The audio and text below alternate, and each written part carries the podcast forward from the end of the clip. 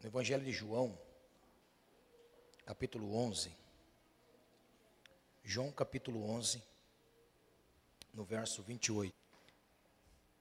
E dito isso, partiu e chamou em segredo a Maria, sua irmã, dizendo: O Mestre está aqui e chama-te. Agora o verso 43 diz assim: E tendo dito isso, clamou com grande voz: Lázaro, vem para fora. Amém? Glória a Deus. Nessa noite eu quero ministrar uma palavra sobre o Mestre te chama. O Mestre está te chamando. Amém? Você que está pelos camp pelo campus online, eu também quero dizer a você: o Mestre te chama. O Senhor está te chamando. Amém? O Senhor nos chama. E eu quero nessa noite, em nome de Jesus, que você grave essa palavra. O Mestre te chama. Porque Ele não chama para dar errado, Ele chama para dar certo. Ele chama para dar certo. Amém? Então o Mestre te chama. Vire para o seu irmão com convicção do seu chamado, com convicção do seu chamado. Diga para ele assim: ó, o Mestre está te chamando. Amém? É. O Mestre está te chamando. O Mestre está te chamando. Aleluia. Vamos fazer igual Marta, que chegou para Maria? Ó, Marta chega para Maria, irmão Roberto, e faz assim, ó. Pega Maria do meio, da onde estava. Maria, vem cá, Maria, Maria, vem cá. O mestre está aí, está te chamando. Amém? Porque está escrito assim, ó, Marta chamou Maria em segredo. Aleluia. Pegou Maria aqui assim, Maria, vem cá, vem cá. Enxuga as lágrimas. O mestre está aí e te chama. Aleluia. Faça para o seu irmão isso aí. Chama ele de lado assim, pega para o braço, mas pega para o braço. Vai no pé do ouvido, no pé do ouvido, no pé do ouvido. Jesus está te chamando. Aleluia. Você sentiu arrepio quando você ouviu isso? Você sentiu arrepio quando você ouviu isso? Você sentiu algo mover dentro de você quando você ouviu isso? Aleluia! Ele está te chamando, ele está te chamando. Aleluia! Aleluia! Agora olha só. Quando Jesus chega diante do túmulo, Jesus estava diante do túmulo. Marta já tinha tirado a pedra. Jesus grita: Lázaro!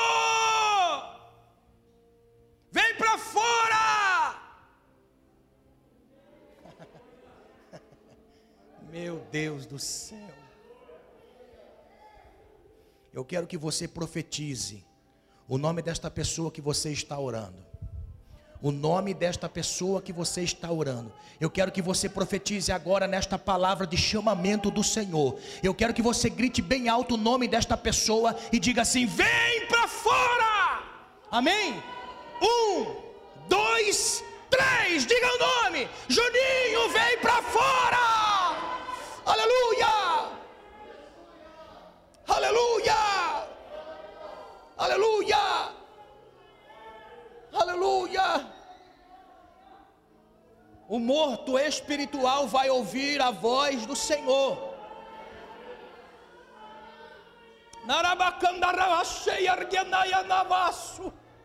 Aleluia! Aleluia! Amém? É profético isso nessa noite, em nome do Senhor Jesus Cristo. É profético nessa noite.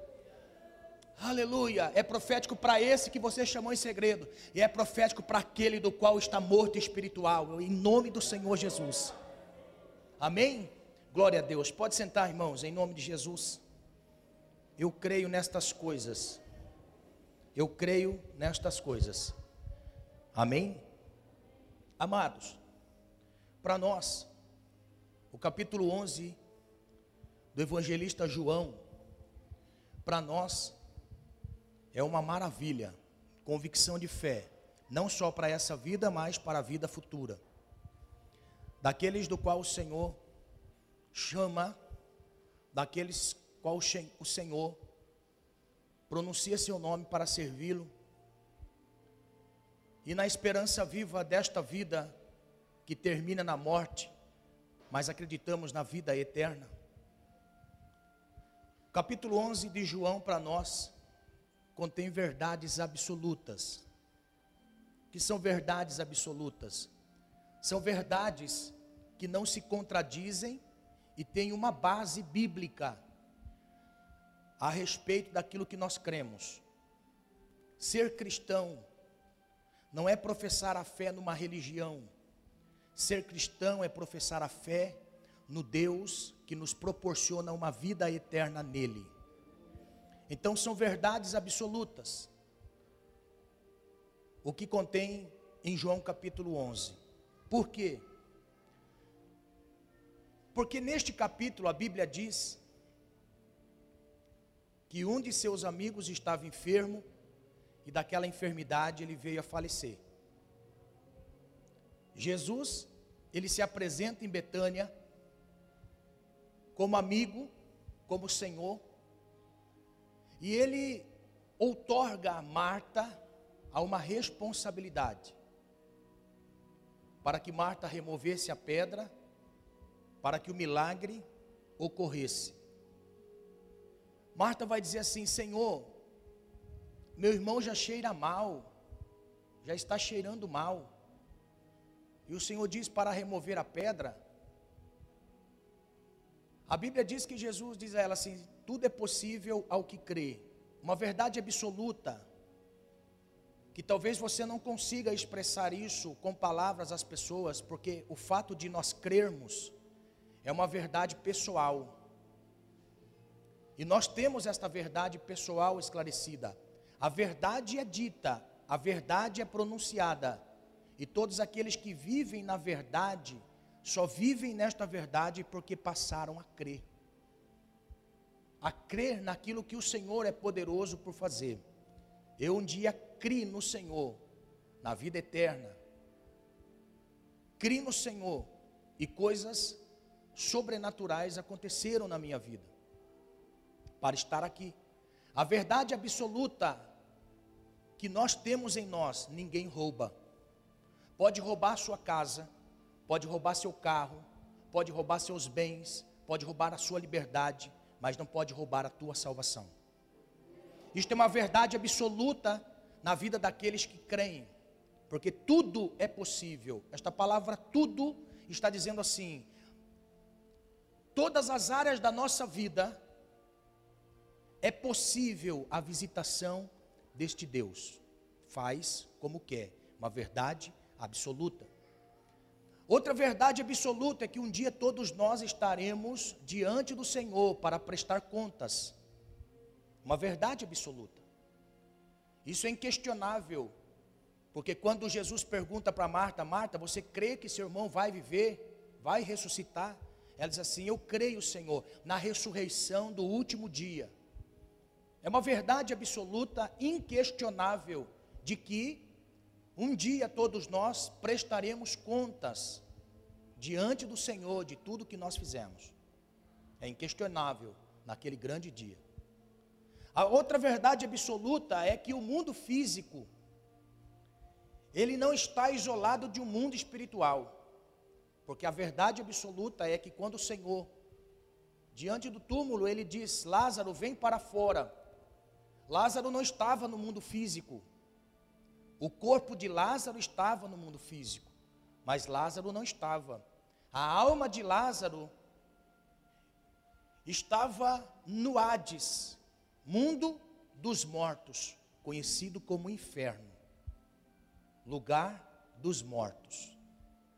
E nesta verdade absoluta, quando nós passamos a crer no Senhor, nós renascemos no Senhor espiritualmente e passamos a viver no Senhor, que é uma verdade absoluta.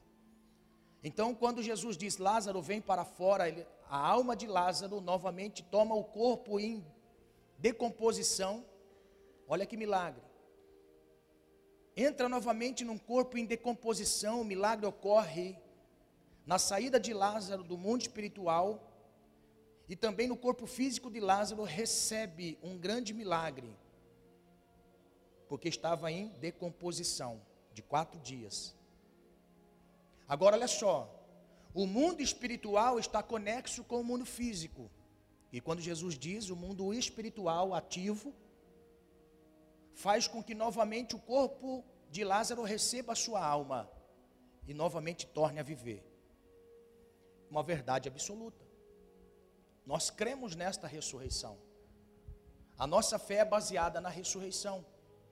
Se Jesus não houvesse ressuscitado, vã teria sido a nossa fé. Tudo isto aqui seria vão se nós não crêssemos na ressurreição dos mortos. Nesta noite nós estamos diante de um texto que para nós chama a atenção, porque a nossa fé se baseia na vida e vida, desta vida para a vida. Antes vivíamos nesta vida para a morte, porque o destino de toda a nossa alma, ou de todas as almas, sem Cristo, vive-se da vida para a morte. Mas quando estamos em Cristo, passamos da vida para a vida. Aleluia, essa é a nossa esperança. Neste texto contém muitas coisas que mostram para nós que Deus, Ele vela por uma amizade, que Deus vela pela amizade com o ser humano. No entanto, que a Bíblia diz que Jesus gostava de ir para muitos lugares, mas quando lhe dava o tempo, Jesus passava em Betânia, na casa de Marta, Maria e Lázaro. Então, a amizade de Jesus, pela amizade de Jesus, nós podemos ver que Jesus, ele tarda em chegar na casa com propósito, para que o milagre fosse maior do que nós pudéssemos imaginar. Alguns dias atrás, Jesus havia ressuscitado uma menina, filha de Jairo, que tinha acabado de morrer, e Jesus já ressuscita a menina. Então a notícia era: ah, Jesus ressuscitou, porque dentro de três dias há possibilidade da vida. Então Jesus espera quatro dias para ir aonde Lázaro estava, para mostrar o poder surreal e sobrenatural que existe na palavra verbalizada do nosso Deus. Então nós temos muitas coisas que nos revelam que o Senhor, por nos amar, não é porque Ele tarda em nos responder que Ele não nos ama, Ele nos ama. E no tempo oportuno Ele manifestará um grande milagre nas nossas vidas. Se assim você espera no Senhor. Aleluia. Neste texto nós temos muitas outras coisas que mostram para nós que Jesus, ele se importa conosco. E por se importar tanto conosco, meditando nesse texto, nós descobrimos, garimpando em umas palavras, encontramos duas oportunidades que o Senhor nos chama. O Senhor nos chama. Só que nós precisamos estar atento ao seu chamado. O Senhor pronuncia o nosso nome e nós precisamos estar atento quando Ele nos chama. Porque quando Ele nos chama, muitas coisas na nossa vida passam a ter sentido. Muitas coisas na nossa vida passa agora a conhecer algo maior e melhor. Se eu perguntar aqui, o que aconteceu com você quando você ouviu o chamado do Senhor? Uns vai dizer, pastor, eu estava entrevado numa cama, pastor, eu estava perdido, pastor, eu estava em depressão, pastor, todos nós estávamos no buraco. E quando nós ouvimos o chamado, o Senhor operou nas nossas vidas algo que nós nunca poderíamos sentir distante do Senhor. Então, o chamado proporciona a nós muitas coisas importantes na nossa vida. E o Senhor, nesta noite, Ele vai mostrar para nós que existe três chamados do Senhor para nós. Três chamados do Senhor para a nossa vida. Eu sei que eu estou aqui conversando com pessoas, que eu estou ministrando a pessoas que já ouviram o chamado do Senhor para a salvação, que já ouviram o chamado do Senhor para a vida eterna, que já ouviram o chamado do Senhor para algo mais profundo, mais duradouro, mais alto, inatingível, que é um ministério pessoal. Nesta noite existem pessoas que o Senhor já fez chamados. E neste chamado que o Senhor fez, Ele te escolheu dentre muitos. Dentre muitos. Aleluia. O Senhor te escolheu dentre muitos. Então, nesta noite, existem três chamados que nós precisamos entender e compreender. Primeiro, nós temos um chamado específico, então ele nos chama para o encontro pessoal. Se eu perguntar aqui, você tem uma experiência do chamado do Senhor para a sua vida? Você já teve uma experiência em atentar ao chamado do Senhor para a sua vida? Aí alguém vai dizer assim, pastor, eu já tive. Aí eu posso dizer, então, meus parabéns. Por quê? Porque você foi chamado para ter uma experiência com Ele. Você foi chamado para ter uma experiência com o Senhor. Este teu chamado, dentre muitos outros que você já teve nesta vida, o chamado para servir ao Senhor com intimidade pessoal, isto não é para muitos, para poucos. Para ter um relacionamento pessoal com o Senhor, para ter um encontro pessoal. Por isso que a salvação, ela é individual.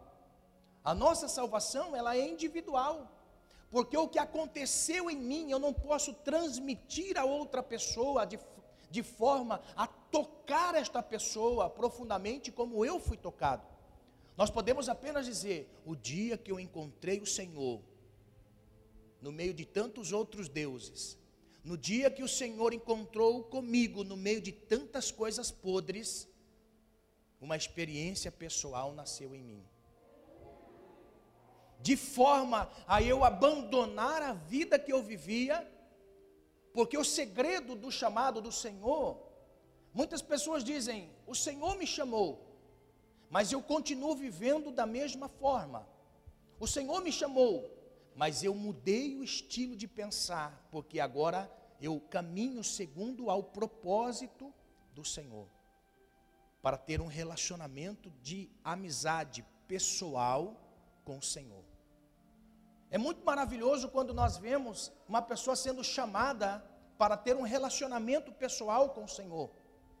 Haja vista que é muito melhor, mais fácil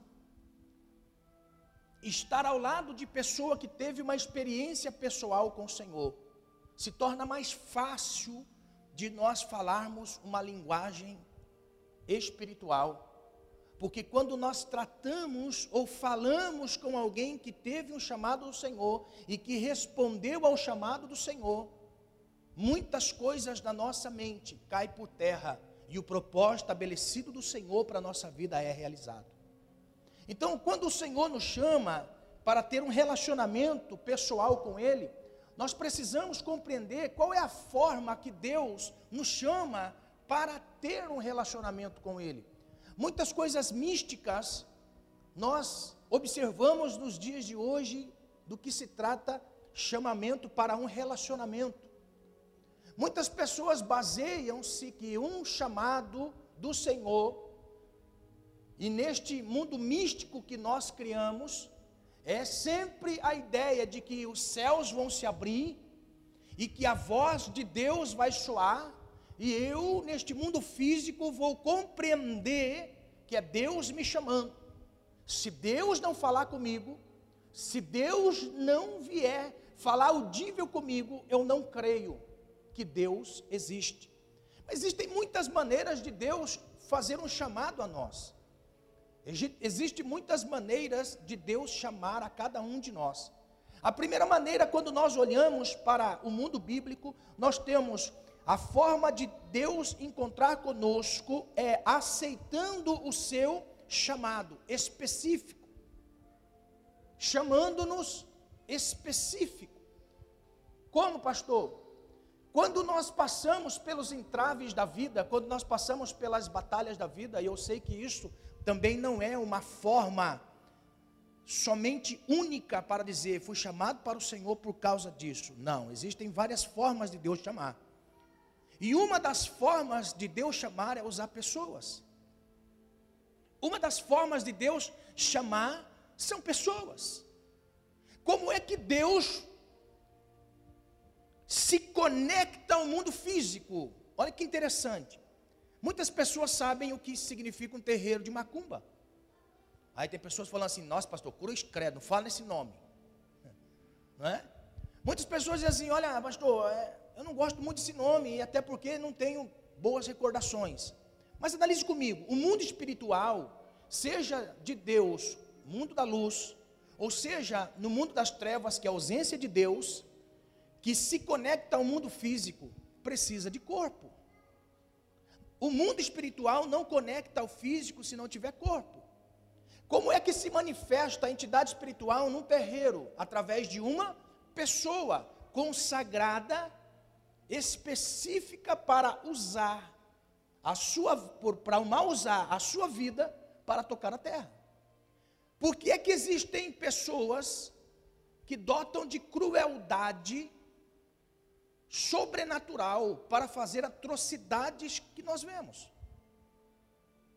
Quando nós vemos o mal atuar, usando pessoas, logo nós pensamos: o mal está ativo, o mal está trabalhando, o mal está tocando a terra. E nós podemos observar quanta maldade existe neste mundo físico. Por quê? Porque o espiritual dota-se do físico. Assim também, o mundo espiritual da luz precisa dos filhos da luz. Então, quando Deus dota alguém de um entendimento de quem ele é, do que ele faz, porque passou por uma experiência pessoal. Quando uma pessoa lança uma palavra que vem desta coleção de livros chamado Bíblia, e esta pessoa ministra a você uma palavra, é Deus usando uma pessoa para ministrar a você a sua vontade. Deus usando pessoas para atrair. Olha só, para atrair pessoas para o reino. Que forma Deus encontra com a pessoa? Quando eu pessoalmente estou orando e meditando em Sua palavra. Jesus, ele vai mostrar para nós que no momento de relacionamento com o Senhor, nós temos um chamamento espiritual de forma de ordem pessoal a se comunicar com Deus. Através da leitura bíblica, através da oração devocional, através da nossa conexão com o Senhor, em devoção ao Senhor, nós mantemos um relacionamento, porque nós passamos por esse entendimento de chamado. E quando nós estamos neste ambiente espiritual de oração e devoção, o Senhor usa pessoas para que nós possamos ser tocados de tal forma a serem enviados ministerialmente.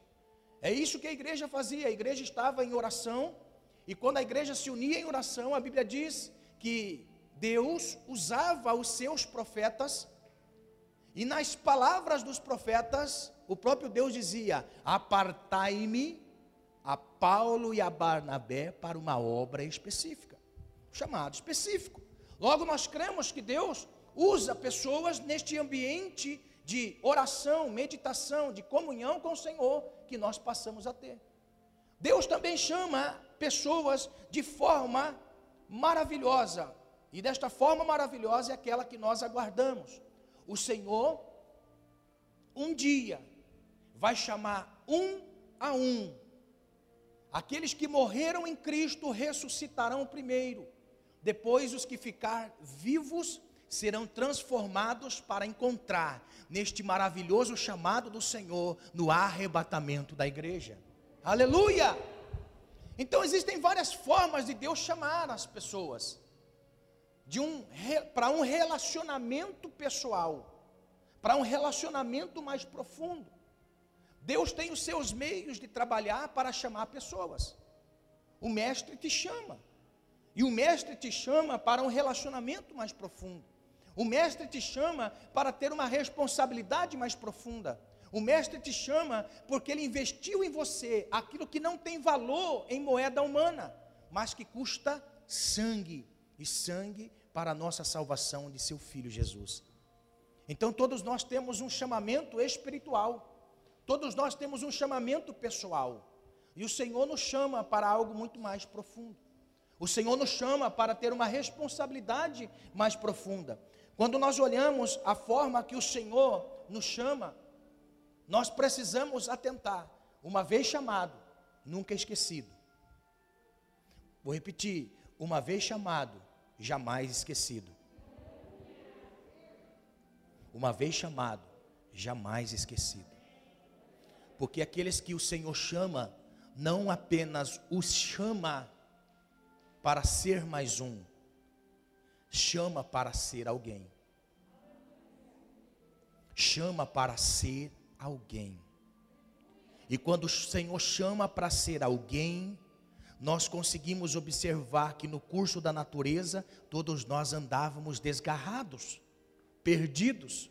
Mas quando o Senhor nos chama, Ele chama para, para que as pessoas olhem e digam: realmente Deus existe. Realmente Deus existe. Por quê? Porque para fazer uma obra que fez na vida desta pessoa é somente Deus. E uma vez que Deus chama, não chama sem propósito, Deus chama para jamais esquecer desta pessoa. Existe uma coisa muito interessante quando Deus chama as pessoas, e logo nós passamos a observar até mesmo em nossa vida. Algo muito comum. O Senhor se esqueceu de mim. Sim ou não? Sim. Existem muitas pessoas que caminham e de forma a olhar a sua vida pelas batalhas que a vida apresenta, vai dizer assim: o Senhor se esqueceu de mim. Mas o Senhor chama e não esquece. O Senhor chama e tem um propósito específico em cada vida. Agora, olha só que interessante.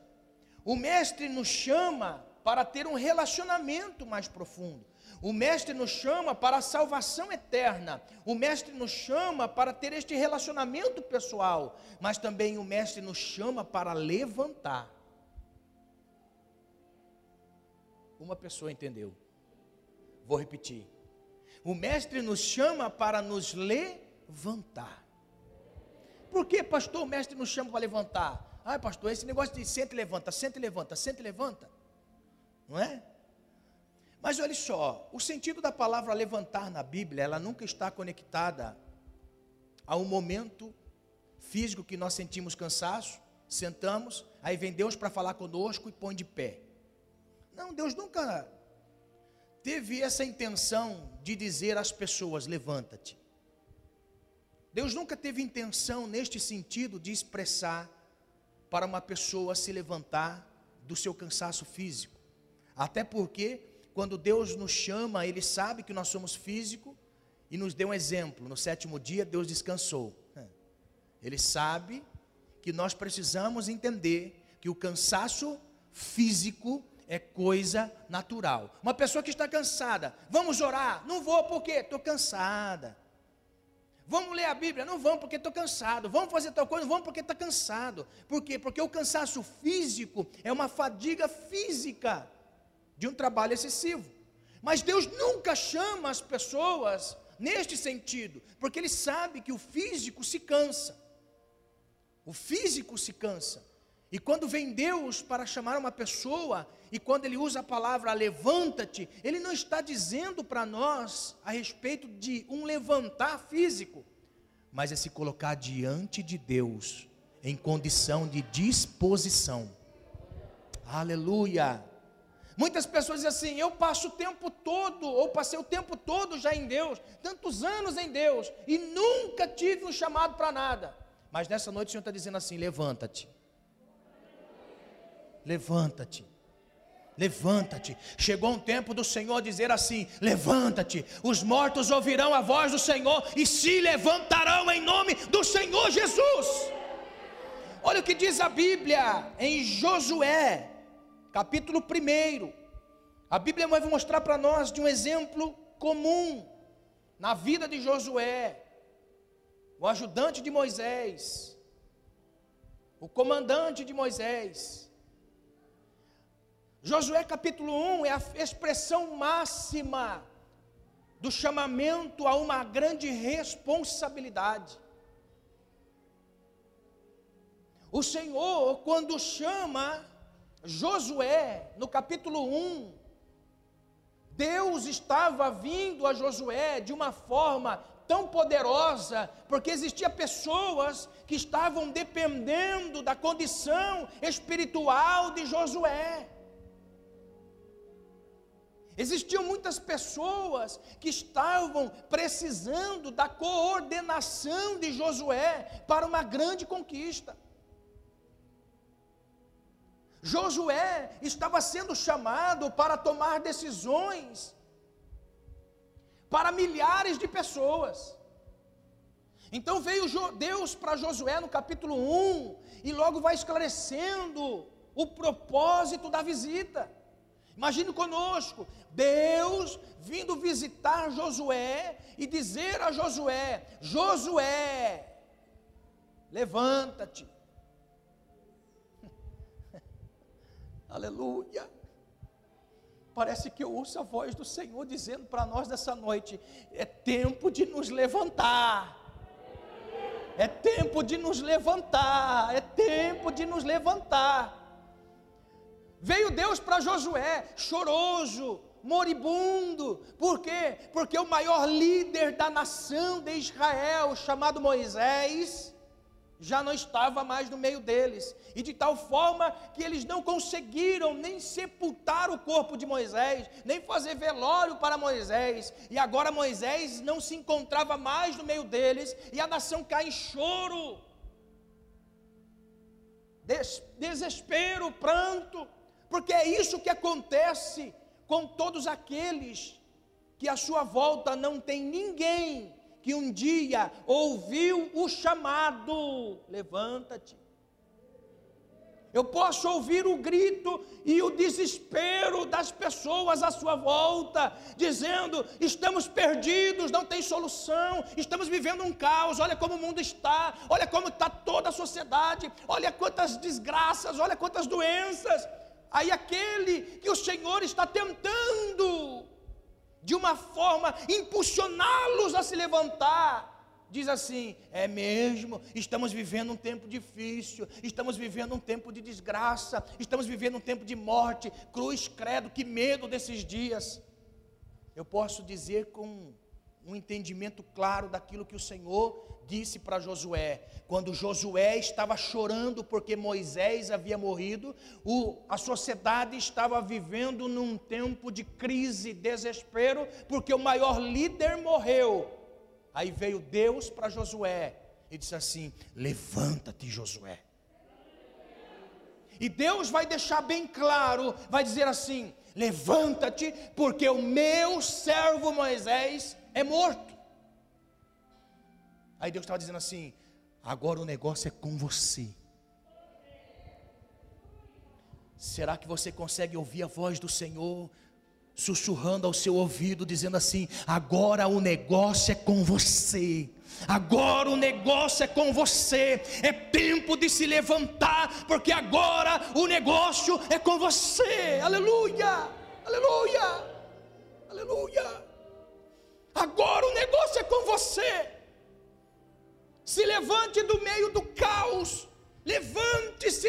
Da desgraça, da perca. Por quê? Porque agora o negócio é com você. Se Deus dissesse nessa noite: O meu servo Fernando Oliveira é morto. Agora o negócio é com quem?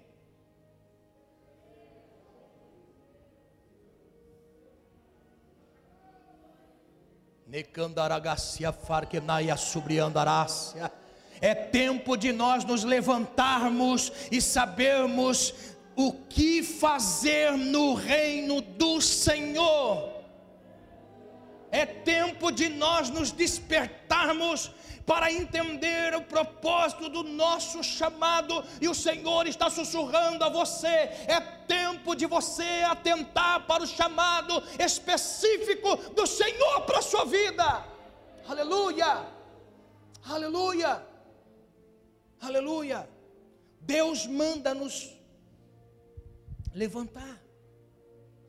Segundo propósito chamado Senhor é chamar para uma responsabilidade, porque nós passamos por um compromisso pessoal, um chamado pessoal, para ter um relacionamento com o Senhor. E quando uma pessoa se relaciona com o Senhor, Deus diz assim: agora levanta, porque eu conto com você para uma obra específica. Nekandaraga suriandarácia. Aleluia. Aleluia. Não importa se você está no deserto pedindo a morte. Não importa se você está passando por um deserto. Olhe só, a Bíblia diz que Elias ouviu que Jezabel queria matá-lo. Depois de matar os 850 profetas, a Bíblia diz que quando Elias ouve de Jezabel por um mensageiro que queria matá-lo, a Bíblia diz que ele mesmo foi para o deserto. Deus não mandou. Deus não mandou Elias ir para o deserto, Elias foi para o deserto por conta própria. Irmãos, presta atenção. Às vezes nós vamos para um deserto e pedimos a morte, não foi porque o Senhor nos enviou para lá, foi porque nós mesmos fomos para o deserto. Nós muitas vezes escolhemos escapar de certas coisas, porque nós queremos fugir da nossa responsabilidade de ser profeta para este tempo. E a Bíblia diz que no deserto, Elias foge senta debaixo de um pé de zimbro e diz assim: Agora me mata, Senhor, porque eu não sou melhor do que ninguém. Eu acho lindo isso, irmãos, que em meio às nossas crises, em meio às crises emocionais, mesmo sendo espirituais, em meio às crises emocionais, o Senhor conhece a cada um de nós.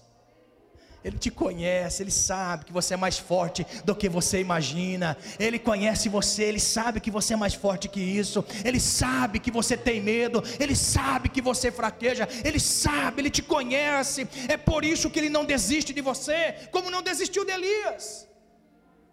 A Bíblia diz para nós que Elias, dormindo sono, depois que pede a morte, ó, vem um representante de Deus, tome pão, tome água Elias come aquela comida. Ele diz assim: Muito obrigado. E vira a cabeça onde fala assim: Ah, ah, levanta. Depois que você comeu o maná, depois que você comeu a palavra, você restabeleceu a, restabeleceu a força. Levanta, levanta, levanta. Eu tenho a plena convicção de que existem pessoas aqui nessa noite que está ouvindo a palavra, está ouvindo a mensagem, e Deus está alimentando você. Aí você fala assim: Eu vou embora para casa e vou continuar a minha vida. Ah, ah. Deus está dizendo assim: é, Levanta. Ah, ah. Comeu o alimento? Comeu o alimento, bebeu água, comeu, está farto. Então levanta levanta, porque eu creio em nome do Senhor Jesus que esta palavra não vai deixar você dormir, esta palavra não vai deixar você sossegado, esta palavra eu creio, porque o Senhor nos motivou a estarmos buscando a Sua face, para como numa revolta, na quinta-feira nós estivemos aqui na casa de Deus, e na quinta-feira nós dissemos: Senhor, nós nos revoltamos como Samar, nós não aceitamos o inimigo roubar aquilo que o Senhor nos deu. Nós fomos buscar o Senhor, para quê? Para que esta palavra desta noite incomode você. Quando você estiver acordando pela manhã, esta palavra, este alimento, venha, venha incomodar você. Quando você estiver no seu trabalho e você estiver lembrando esta palavra, você vai ser incomodado pelo Senhor. Quando você deitar na cama, esta palavra vai te incomodar, te incomodar, te incomodar, de tal forma que você vai dizer assim: Eu tenho que aceitar o chamado para levantar e ser alguém nas mãos de Deus. Aleluia! Deus está comissionando pessoas para um propósito específico. Pastor, estou no deserto, mas deserto tem visitação de Deus. Aleluia! Eu quero em nome do Senhor Jesus que esta palavra te incomode. Por quê? Porque a Bíblia diz que na força desta palavra Elias caminhou 40 dias e 40 noites. Aleluia! Chamado para uma responsabilidade pessoal. Aleluia. O mestre te chama. O mestre te chama. O mestre te chama. Aleluia. A Bíblia mostra para nós que um outro chamado o Senhor tem para nós: chamar para ganhar almas. Nós temos um chamado para ganhar almas. O Senhor chamou você para um propósito específico. que são almas. Eu sei que você diz assim, pastor, eu não sei falar direito, mas o Senhor não chama capacitados e dotados, o Senhor chama pessoas que estão disponíveis, com o coração latente pela presença dEle. O que precisamos é, é abundância em nós daquilo que Deus colocou. O que nós precisamos é abundância de Deus em nós. Precisamos de abundância de Deus em nós. O que Ele colocou em nós superabunda de tal forma a tocar a vida de pessoas. Eu não sei, eu não sei de que forma você encontrou com o Senhor mas um relacionamento pessoal, um compromisso e uma responsabilidade, o Senhor coloca dentro de nós. Por quê, pastor? Porque nós temos um chamado à prestação de contas. A prestarmos contas um dia. E o Senhor vai requerer de nós aquilo que Ele depositou em nós. Nós somos chamados a prestar contas. Como Jesus contando a parábola dos talentos. A Bíblia diz que para um ele deu cinco, para outro deu dois e para outro deu um. Note, os três personagens da parábola de Jesus não ficaram sem talentos. Um talento não é zero. Um talento é algo que o Senhor confiou. Um talento é algo que o Senhor entregou. E a Bíblia diz que o Senhor, entregando os talentos, se ausenta do país, das terras. E o Senhor, num dado momento, se apresenta aos seus servos, dizendo assim: Agora eu quero a prestação de contas. O que tinha cinco talentos, se aproxime, preste suas contas. Senhor, eu tinha cinco talentos. O Senhor me confiou cinco talentos. Está aqui agora dez talentos em vossas mãos. O Senhor disse assim: servo bom e fiel, foste fiel no pouco, sobre o muito te colocarei. Entra no gozo de teu Senhor. Aleluia. A Bíblia diz que chegando que tinha dois talentos, e disse assim: Senhor, está aqui os dois talentos que o Senhor me deu, e os outros dois talentos que eu granjeei ao Senhor. O Senhor olha para eles assim: servo bom e fiel, foste fiel no pouco, sobre o muito eu te colocarei, entra no gozo de teu Senhor. Agora chega aquele que só tinha um talento e que pensava que conhecia o Senhor, porque olhe só, a Bíblia diz que o que tinha um talento chegou diante do Senhor, e eu posso fazer uma analogia agora, de que ele chegando com um talento, dentro de uma caixa, ele abre a caixa, tem uma caixa menor, ele abre aquela caixa menor, tem outra menor. Ele abre aquela outra caixa menor, tem uma menor. Ele abre outra caixa menor, outra menor. E quando chega numa caixinha pequenininha, ele abre e diz assim: Senhor, eu conheço que o Senhor é um servo que colhe aonde não plantou. Olha só, tinha teologia. tinha teologia, sabia? Eu sei o que o Senhor gosta. Eu sei o que o Senhor requer de mim quando me deu o talento para que eu guardasse em sete chaves. O Senhor olha para aquele talento nas mãos e assim: servo mau e infiel. Se você sabe que eu colho aonde não planto, porque não emprestou? Agora, servo mau, infiel, serás atormentado Aleluia. Olhe só, esta parábola narra para nós a responsabilidade de cada um de nós, mesmo com um talento, é um talento que o Senhor deu, é uma responsabilidade que o Senhor colocou em nós, e o Senhor nos chama a prestar contas um dia, O Senhor um dia nos chama a prestar contas. O que eu quero dizer com isso? Que o Senhor conhece a capacidade de cada um dentro da sua responsabilidade pessoal. E o Senhor, nesta noite, esclarece a nós um propósito do nosso chamado. Por quê? Porque estávamos mortos, como na figura de Lázaro, mas o Senhor gritou em alta voz, e nós ressuscitamos para uma nova vida. Você ressuscitou para uma nova vida. O Senhor te ressuscitou para uma nova vida. Você ouviu a voz do Senhor. E o Senhor te chama. O Senhor te chama com amor para dar vida e vida com abundância. Aleluia! Vida e vida com abundância.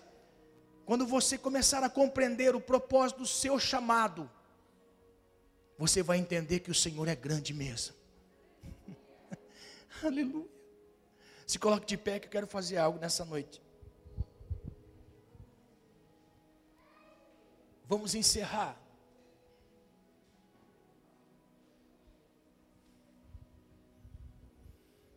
Entendendo que o Senhor nos chama de uma forma particular. O Senhor nos chama de uma forma particular. Ou seja, Deus salvou a minha vida e aquilo que Ele mostrou para mim, de tal forma tocou para a mudança, que talvez a pessoa que está do meu lado não foi tocado. Não foi tocado. E de tal forma, o toque do Senhor para mim foi em secreto, como a Bíblia diz que Marta, chamando Maria em segredo, disse assim: O Mestre está te chamando. O Mestre está te chamando. O chamado do Mestre, pessoal, particular, aconteceu conosco na nossa salvação. Mas o chamamento público para a ressurreição daqueles do qual você caminha junto, está, talvez estão como Lázaro, depende de você tirar a pedra. Depende de você tirar a pedra que impede. Talvez seja o seu mau relacionamento. Talvez seja a sua rudez. Talvez seja a impaciência, a intolerância. Talvez seja algo que está impedindo ainda. O culto é uma bênção. Mas nós encontramos um único probleminha para chegar e dizer: não vou mais na igreja. Na minha insatisfação, a pedra continua lá. O Senhor só está esperando nós retirarmos a pedra para ele dizer assim: vem para fora. O Senhor só está, só está dizendo para nós essa noite: prepara o ambiente favorável para Ele dizer: vem para fora. Quando você começar a olhar as coisas espirituais, quando você se atentar para as coisas espirituais, quando você se atentar para o compromisso pessoal cristão, Deus vai ver o seu esforço para remover a pedra, e Ele vai dizer àquele que está morto espiritualmente: vem para fora, e você vai ver e vai glorificar o nome do Senhor. Nós precisamos tirar a pedra que impede do Senhor fazer um milagre. Aleluia! Existe chamado que o Senhor faz para nós, para nós prepararmos o ambiente. Eu duvido se você chegar no serviço e você começar a dizer assim: Nossa, eu fui no culto ontem, mas eu não imagino o que Deus fez no culto. Aleluia! Você está preparando o ambiente, ó, você está tirando a pedra do coração, a, a pedra da dúvida do coração daquela pessoa em relação aos crentes. Existem pessoas que olham os maus exemplos dos crentes, os fariseus, que choram, mas não lamentam a dor da perca. Meu Deus do céu, que negócio que é esse? Está entendendo? Deus conhece os crentes fariseus que choram apenas, mas pouco se importam para os Lázaros, para as famílias que estão desgraçadas. Você está entendendo? Preste atenção que eu vou lhe dizer. O Senhor, quando ele viu toda aquela multidão, ele chorou profundamente e disse: Tira a pedra, mulher, tira a pedra. Porque na hora que você tirar a pedra, aleluia, você está entendendo? Os fariseus choravam, mas não se importavam. Mas quando Jesus chorou, um cavalo forte dentro dele começou a bradar dentro dele, e ele disse: Lázaro!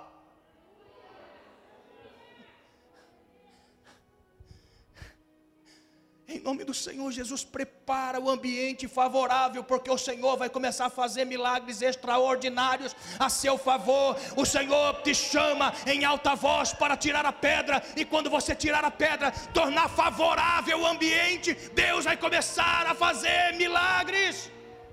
Aleluia! Quando nós começarmos a preparar o ambiente, quando nós começarmos a preparar esse ambiente, nos esforçando a cada um para tirar a pedra, porque todos nós sabemos qual pedra que impede do milagre do Senhor acontecer, e quando nós nos esforçamos para remover a pedra, o Senhor faz o milagre no ambiente, aleluia.